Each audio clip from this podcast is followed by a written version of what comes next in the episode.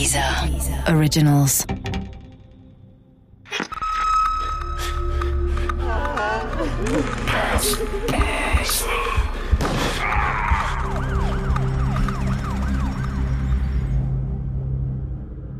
Die Ice Lady von Richard Fasten. Diese Geschichte beruht auf einer wahren Begebenheit. Unsere Erzählfigur haben wir frei erfunden. Die Statements der Experten sind echt. Als es die ihren Eisladen eröffnete, war ich mit meinem Buchcafé schon länger in der Wiener Oswaldgasse ansässig. Für mich ist sie auch heute noch die Esti. Esti Balist Carranza war mir damals wie den meisten anderen auch zu lang und zu kompliziert. Und zur Ice Lady wurde sie erst später durch die Medien gemacht.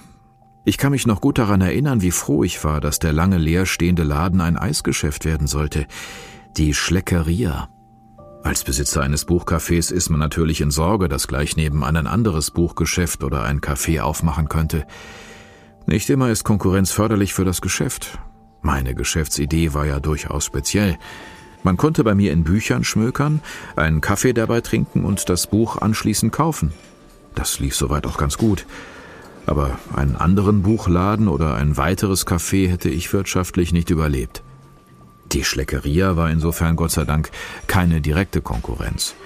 Sicher hatte Esti auch irgendwo in ihrem Laden eine Kaffeemaschine stehen, aber ein Wiener geht in keinen Eissalon, um einen Kaffee zu trinken. Ein Wiener geht in ein ordentliches Wiener Kaffeehaus, und in einem etwas weiteren Sinn war mein Buchcafé ein ordentliches Wiener Kaffeehaus. Dementsprechend gab es bei mir den kleinen Schwarzen, den großen Schwarzen, den kleinen Braunen, den großen Braunen, den Franziskaner, den Kapuziner, den Verkehrten, den Fiaker, den Kosaken, den Zaren, das kleine Gold, den Einspänner und natürlich die Wiener Melange. Man muss in Wien aufgewachsen sein, um alle Nuancen des hiesigen Kaffeekosmos zu kennen. Damit konnte Esti ganz sicher nicht dienen und wollte es auch gar nicht. Sie kam ja nicht aus Wien, sondern aus Spanien. Ich weiß gar nicht genau, woher in Spanien. Geboren worden war sie wohl in Mexiko. Wir haben nie groß über ihre Kindheit gesprochen. Vielleicht wollte sie das nicht. Oder andere Themen waren wichtiger. Im Nachhinein kann ich das gar nicht mehr sagen. Deshalb habe ich mit der Journalistin Martina Prewein von der Wiener Kronenzeitung gesprochen.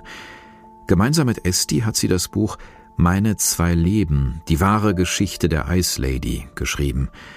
Frau Prewein konnte mir mehr über das frühere Leben von Estibalis Carranza erzählen. Sie ist ja bis zu ihrem fünften Lebensjahr in Mexiko aufgewachsen. Ihr Vater war ein Journalist, ein regimekritischer Journalist und hatte dort dann auch große Probleme.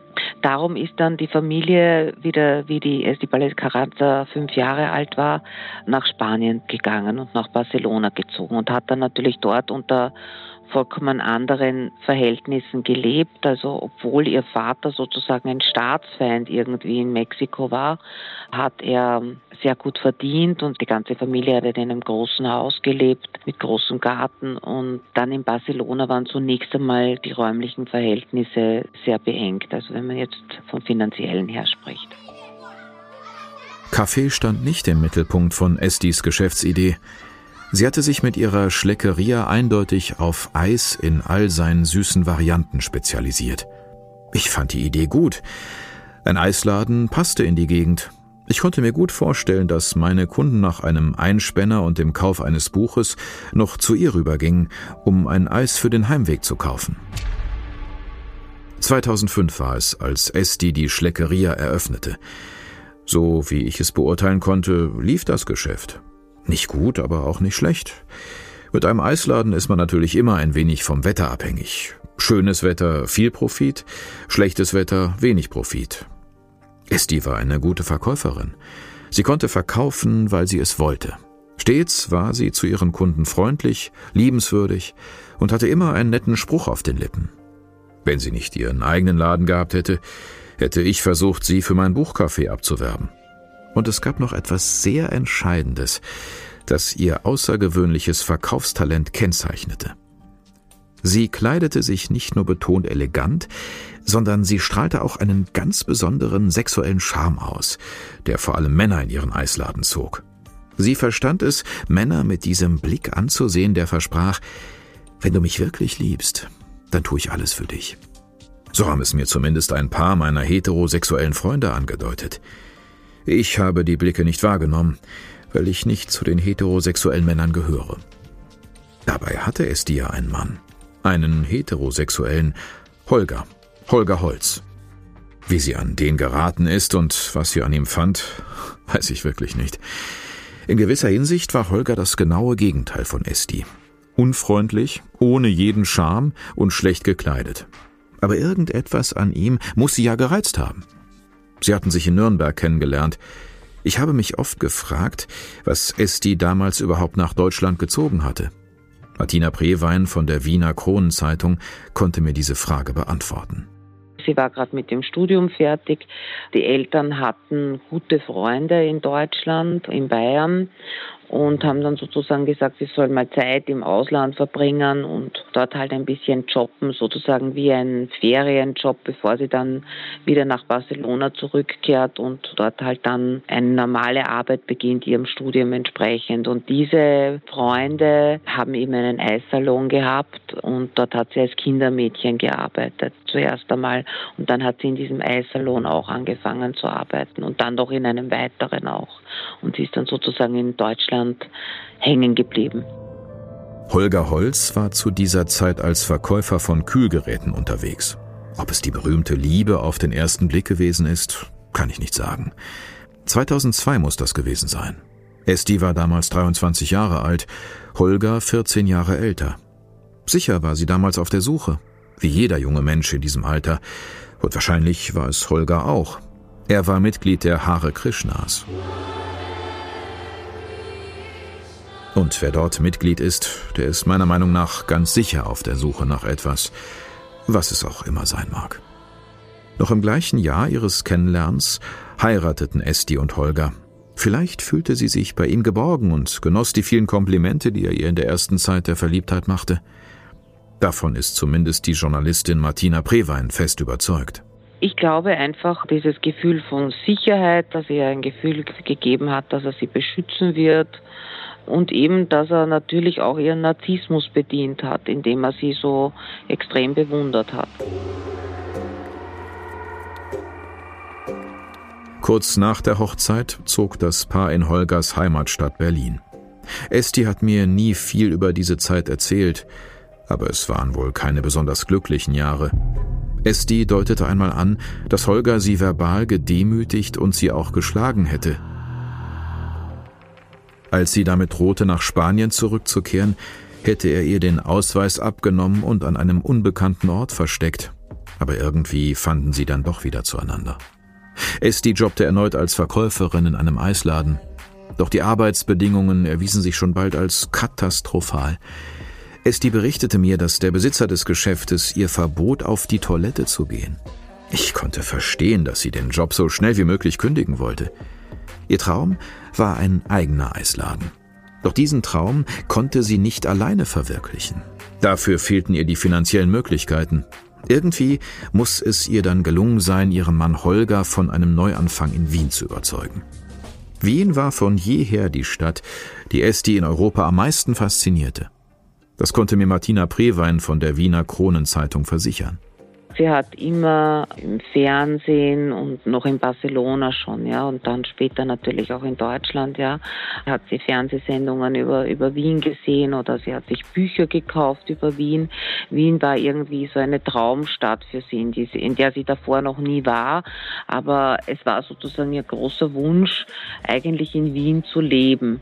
Und dadurch, dass sie auch sehr gerne in einem Eissalon gearbeitet hat und sehr gerne selbstständig sein wollte, sie hat immer das Eis produzieren so beschrieben, dass sie damit eben so irgendwie selbst etwas herstellen kann und selbst irgendetwas erfinden kann, also neue Eissorten.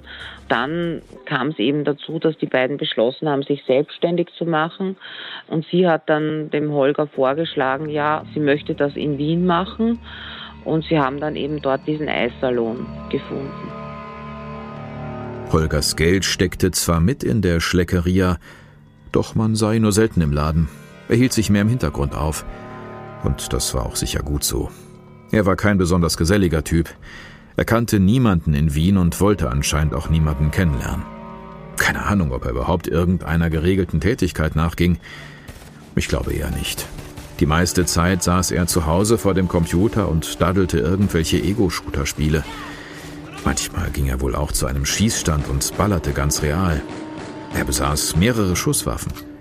Männer mit derartigen Hobbys hm, sind mir ganz allgemein nie besonders sympathisch gewesen. Aber ich musste ja nicht mit ihm klarkommen, sondern Esti. Irgendwann kam aber auch Esti nicht mehr mit ihm klar. Keine Ahnung, ob und wann sich das in ihrer Wiener Zeit abzeichnete. Sie hat darüber nie etwas erzählt, zumindest mir nicht, wenn ich sie auf ein Eis in ihrem Laden besuchte. Doch sie veränderte sich. Das bemerkte ich sehr wohl. Sie blühte regelrecht auf. Und das konnte nicht an Holger liegen. Und es lag auch nicht an Holger. Er hieß Manfred Hinterberger, kam aus Oberösterreich und verkaufte Eismaschinen. Schon bald hatten er und Esti eine heftige Affäre. Das blieb selbst mir nicht verborgen. Und ich denke, auch Holger kam irgendwann dahinter. Da bestand die Ehe zwischen ihm und Esti aber ohnehin schon nur noch auf dem Papier. Die beiden ließen sich folgerichtig scheiden. Das muss im Jahr 2007 gewesen sein. Allerdings blieben sie weiter zusammen wohnen, wahrscheinlich aus finanziellen Gründen. Ihr gemeinsames Geld war im Eissalon festgefroren. Das bestätigte mir Martina Prewein. Keiner konnte den anderen auszahlen bei diesem Eissalon, ja. Sie haben dann beschlossen, sie leben noch zusammen, also bis der Holger auch dann irgendwie sozusagen sein neues Leben irgendwie findet. Sie hat dann immer jemanden gesucht, einen Investor noch für diesen Eissalon damit sie ihn auszahlen kann, weil sein Plan war ja, er war ja ein Hare Krishna und sein Plan war, nach Indien auszuwandern und mit diesem Geld, das er dann aus diesem Eissalon bekommt, ja. Das war sozusagen eine Frage auf Zeit, dass die beiden noch zusammen leben. Während Holger seine Ego-Shooter-Spiele daddelte und von Indien träumte, ging Esti mit Manfred aus. Es machte den Eindruck, als hätten sich die drei miteinander arrangiert. Ende April 2008 hielten mehrere Feuerwehrfahrzeuge vor dem Haus, in dem Esti und Holger wohnten. Ich konnte das von meinem Café aus beobachten, weil das Haus gleich schräg gegenüber stand. Auch wenn kein Feuer zu sehen war, machte ich mir Sorgen, dass etwas Schlimmes passiert sein könnte.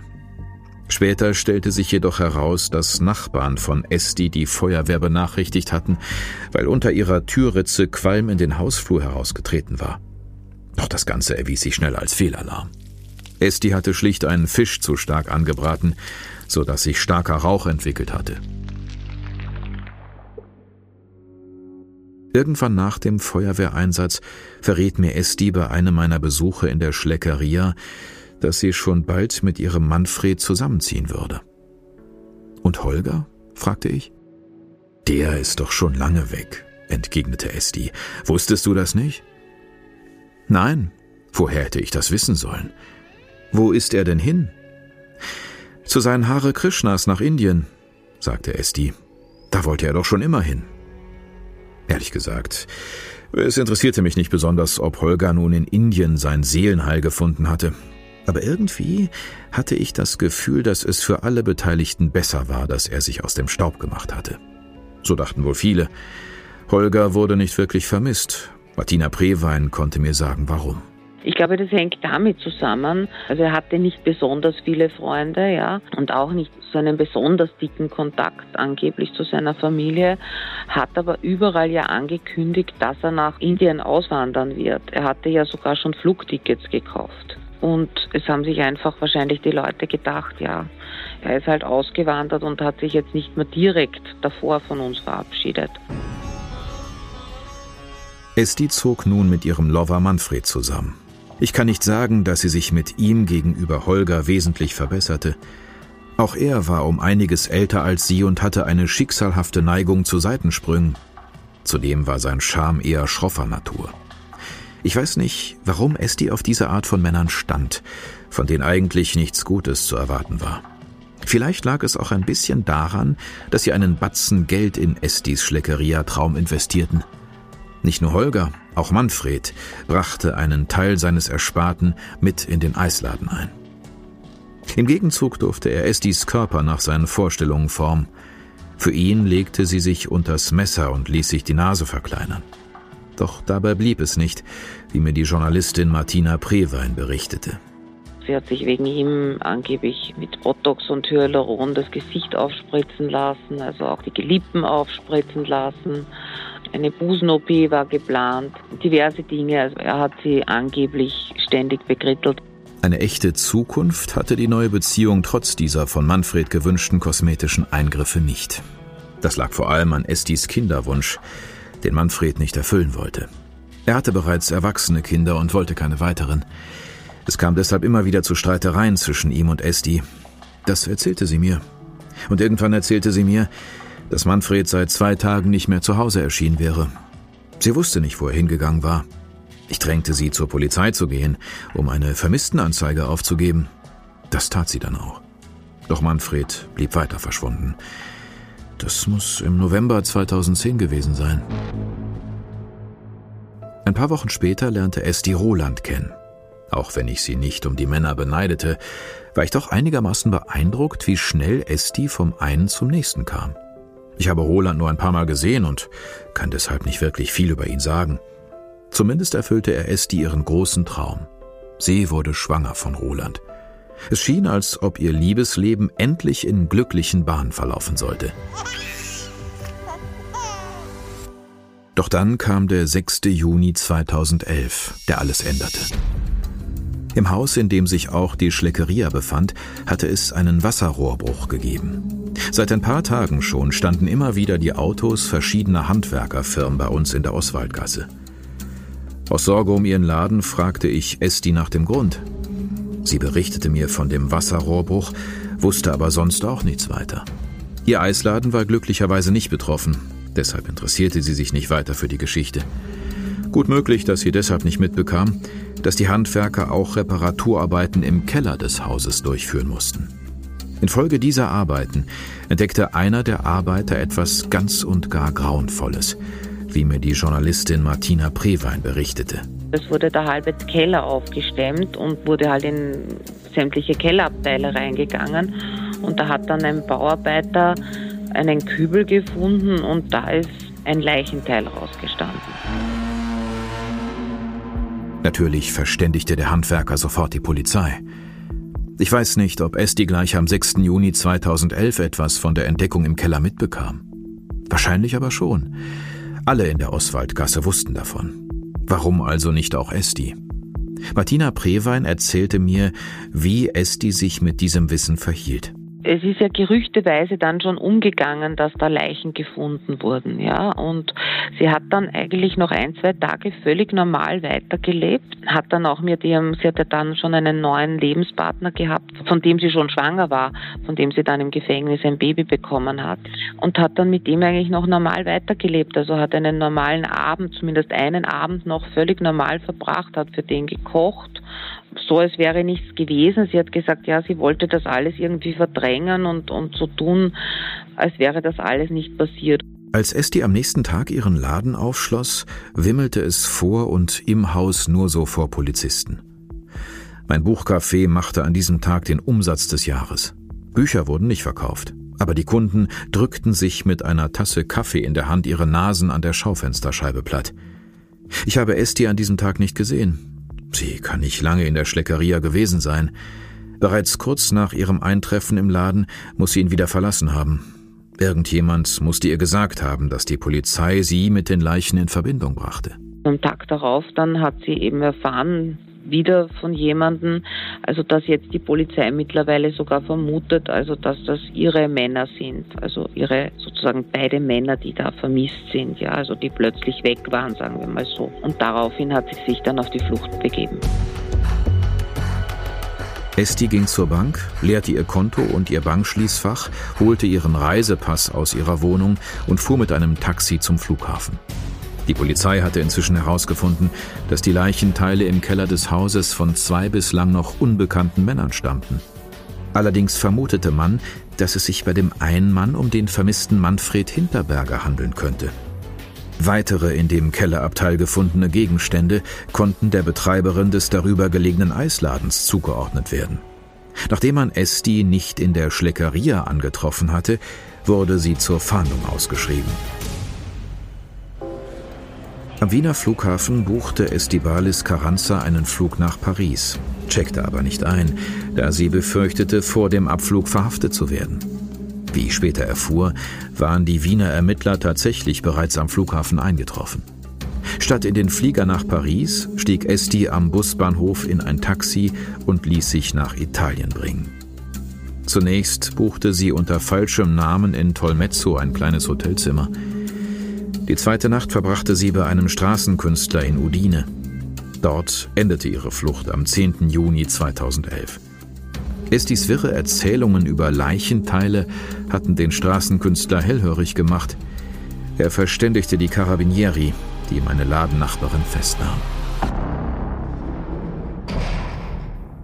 Bereits bei den ersten Vernehmungen in Italien gestand sie den Mord an Manfred Hinterberger und räumte ein, auch Holger Holz getötet zu haben. Holger war nie zu seinen Hare Krishna-Freunden nach Indien aufgebrochen. Die kleine, zierliche Esti hatte den Riesenkerl kaltblütig um die Ecke gebracht. Mehr als drei Jahre vor ihrer Verhaftung in Italien war sie abends von ihrer Arbeit in der Schleckeria nach Hause gekommen. Holger und sie waren bereits geschieden, doch er lebte weiterhin in der gemeinsamen Wohnung.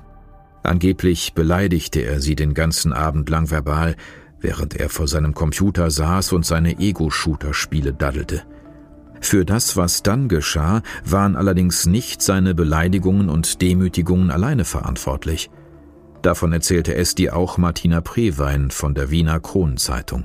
Also mittlerweile sagt sie, dass für beide Morde auch finanzielle Motive ausschlaggebend war. Früher hat sie das bestritten. Sie behauptet, er ist an diesem Tag die ganze Zeit vor dem Computer gesessen, hat Abschiedsspiele gespielt und hat sie beschimpft. Ja, und hat ihr wieder gesagt, ja, du wirst ohne mich sowieso nicht überlebensfähig sein, du wirst ohne mich nichts auf die Reihe kriegen. Später hat sie dann zugegeben oder gesagt, dass natürlich auch finanzielle Motive für diese Tat ausschlaggebend waren. Es dürfte vielleicht eine Mischung gewesen sein. Zudem stand Holger durch seine ständige Anwesenheit in der Wohnung Estis neuem Liebesglück mit Manfred Hinterberger im Weg. Im Rücken von Holger griff Esti nach einer seiner Pistolen, einer Beretta Kaliber 22. Mit drei gezielten Schüssen in den Kopf tötete sie ihren Ex-Mann. Zwei Patronen drangen in den Hinterkopf ein, die dritte fand ihren Weg durch die Schläfe. Holger Holz hatte keine Chance, er war sofort tot. Esti war den lebenden Klotz an ihrem Bein losgeworden. Doch nun hatte sie einen toten Klotz am Bein. Holgers Leiche. Sie wusste nicht, wie sie den Leichnam entsorgen sollte. Deshalb ließ sie ihn tagelang auf dem Sessel vor seinem Computer sitzen. Als Holger begann unangenehm zu riechen, wusste Esti, dass sie etwas tun musste. Sie übergoss die Leiche mit Schnaps und zündete sie an. Allerdings erwies sich diese Methode der Leichenbeseitigung als wenig zielführend. Holgers Leichnam geriet nur oberflächlich in Brand. Dafür entstand dichter Qualm, der das Zimmer und den Flur einnebelte. Während ihre Nachbarn die Feuerwehr verständigten, löschte Esti die schmurgelnde Leiche mit Wasser. Als die Feuerwehr eintraf, öffnete sie die Wohnungstür nur einen Spalt und erzählte die Geschichte vom zu stark angebratenen Fisch.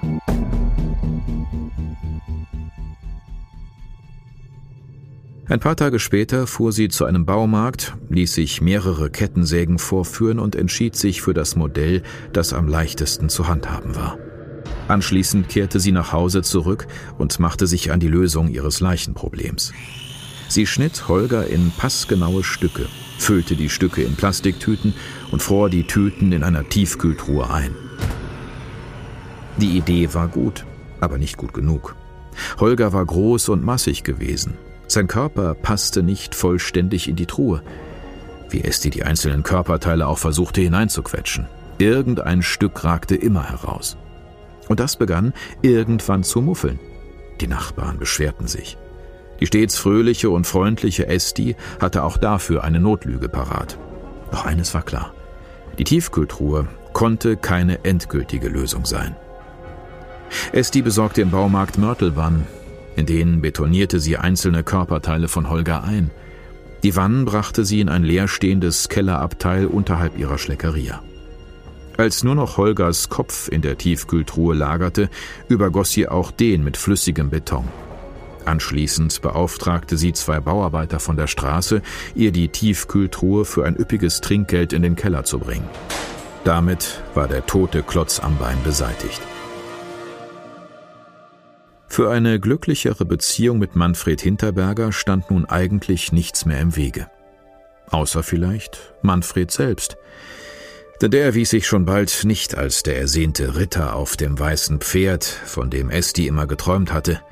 Seine ständigen Seitensprünge und seine Weigerung, sie zur Mutter zu machen, ließen in ihr den Gedanken reifen, dass Manfred das Schicksal von Holger teilen sollte.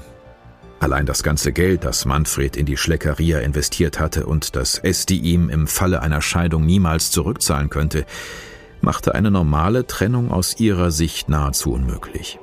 Manfred musste weg. Und zwar für immer. Doch dieses Mal ging sie planvoller an die Ausführung heran. Sie wollte nicht ein weiteres Mal Tatsachen schaffen und anschließend nicht wissen, wie sie mit den Tatsachen umgehen sollte. Zunächst nahm sie zur Verbesserung ihrer Treffsicherheit Übungsstunden an einem Schießstand.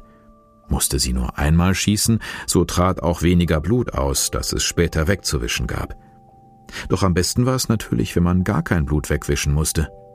Deshalb sorgte Esti vor. Wie sie das tat, verriet mir Martina Prewein von der Wiener Kronenzeitung. Sie hat Folien gekauft und hat dann das Schlafzimmer ausgekleidet mit Folien, weil sie, wie sie mir dann gesagt hat, also sie wollte halt nicht mehr diese sozusagen Wirtschaft, also diese Unordnung haben, wie nach dem ersten Mord. Als Manfred nach dem Grund für die Folien fragte, erklärte sie ihm, dass sie das Zimmer streichen wollte. Manfred hatte keinen Grund an ihrer Antwort zu zweifeln. In der Nacht vom 21. auf den 22. November 2010 war der geeignete Moment gekommen. Esti und Manfred hatten den Abend in verschiedenen Lokalen verbracht und dabei einiges an Punsch gebechert. Manfred sicher mehr als Esti. Doch zu Hause hatte er noch immer nicht genug und öffnete eine Schnapsflasche. Während er die Flasche an den Hals setzte und trank, ging Esti nach nebenan, um die Beretta aus der Schublade einer Kommode zu holen.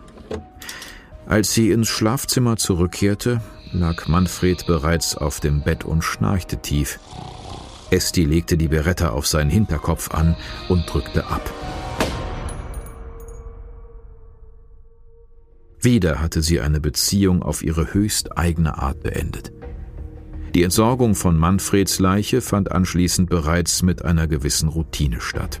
Also sie hat sie dann auch zerstückelt, hat sie auch in Warnern gegeben und hat sie dann zunächst einmal in den Eissalon transportiert und dann weiter in den Keller. Dann ist Hinterbergers Leiche dort gewesen und die Leiche von Herrn Holz. Am 24. Juni 2011 wurde Esti von den italienischen Behörden an die österreichische Justiz überstellt. Bei den Ermittlungen der österreichischen Beamten stellte sich heraus, dass Esti bereits weit früher seltsame Gewaltfantasien angetrieben hatten. Bei einem meiner Besuche in der Schleckeria hatte sie mir ja von den schlimmen Arbeitsbedingungen berichtet, die ihr in dem Eisladen in Berlin das Leben zur Hölle gemacht hatten. Damals hatte sie bereits akribisch im Internet recherchiert, wie man das Geschäft hätte abfackeln können.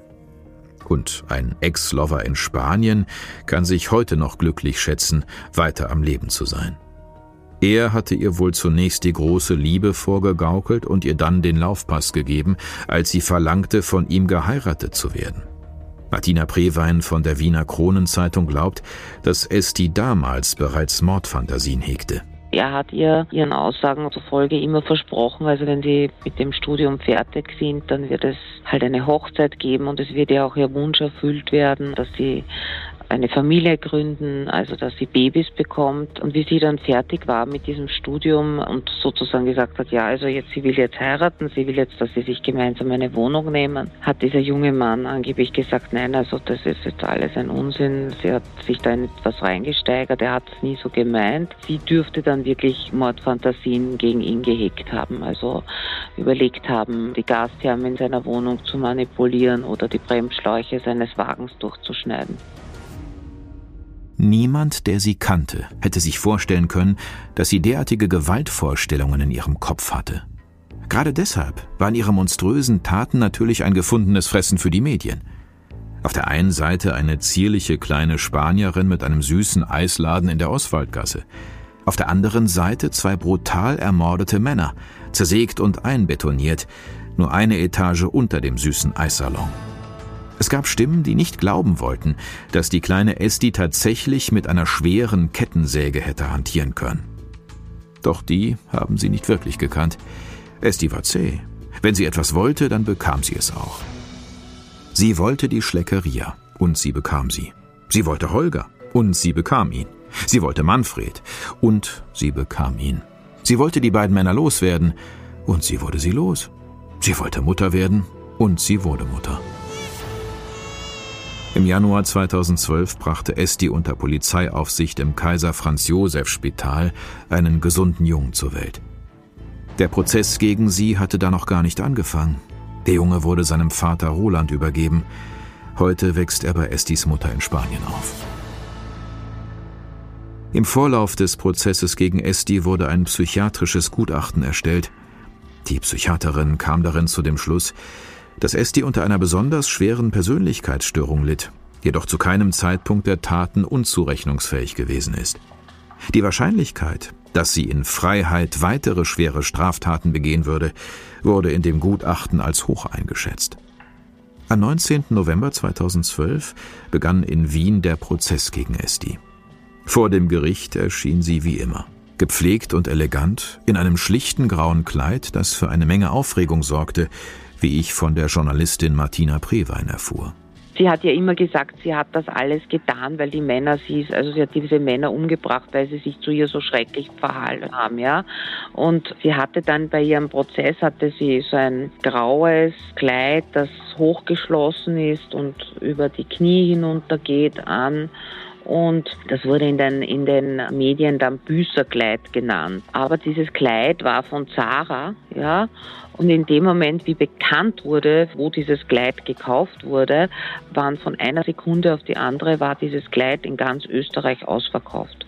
Also sowohl online als auch in allen Geschäften. Also es gab dann auch Geschichten, also dass Frauen zum Beispiel bewusst dieses Kleid zu Scheidungen getragen haben. In Estis Mimik vor Gericht war keine Gefühlsregung zu erkennen. Das wurde ihr von den zahlreich erschienenen Medienvertretern als fehlende Reue und Empathielosigkeit angelastet. Die Figur der emotionslosen, kaltblütig tötenden Ice Lady wurde entworfen. Später rechtfertigte sich Esti damit, dass sie vor dem Prozessbeginn beruhigende Medikamente eingenommen hätte, die ihre Mimik beeinflusst hätten. Zudem hätte sie kein Mitleid erregen wollen. Wörtlich sagte sie, wenn ich in Tränen ausbreche, würde man sagen, was ist das für ein Theater? Es ist widerlich, was ich getan habe. Ich versuche mich zusammenzureißen und die Schuld auf mich zu nehmen. Die Journalistin Martina Prewein, Co-Autorin des Buches Meine zwei Leben, die wahre Geschichte der Ice Lady, hat versucht, die Wahrhaftigkeit von Estis Reue einzuordnen sie hat Reue gezeigt. Wie weit diese Reue ernsthaft ist, das ist natürlich immer von außen sehr schwierig zu beurteilen. Ja, also sie hat gesagt, dass sie zutiefste Reue empfindet. Ja, sie hat auch erzählt, dass sie während die beiden Männer da, das war ja doch über einige Jahre, dass sie da im Keller gelegen sind, dass sie immer wieder runtergegangen ist zu ihnen und für sie gebetet hat und halt mit ihnen so Art Zwiegespräche geführt hat, warum das Ganze so weit kommen musste. Ja, nach ihrer Verhaftung hat sie dann sehr wohl sehr viel darüber gesprochen, dass sie eben das alles sehr, sehr bereuen. Tatsächlich legte Esti gleich am ersten Prozesstag ein komplettes Geständnis zu allen ihr vorgeworfenen Taten ab. Am Ende wurde sie wegen Doppelmordes zu einer lebenslangen Haftstrafe verurteilt, die sie in einer besonderen Anstalt für geistig abnorme Rechtsbrecher absitzen sollte. Auch nach ihrer Verurteilung sorgte Esti weiter für Schlagzeilen.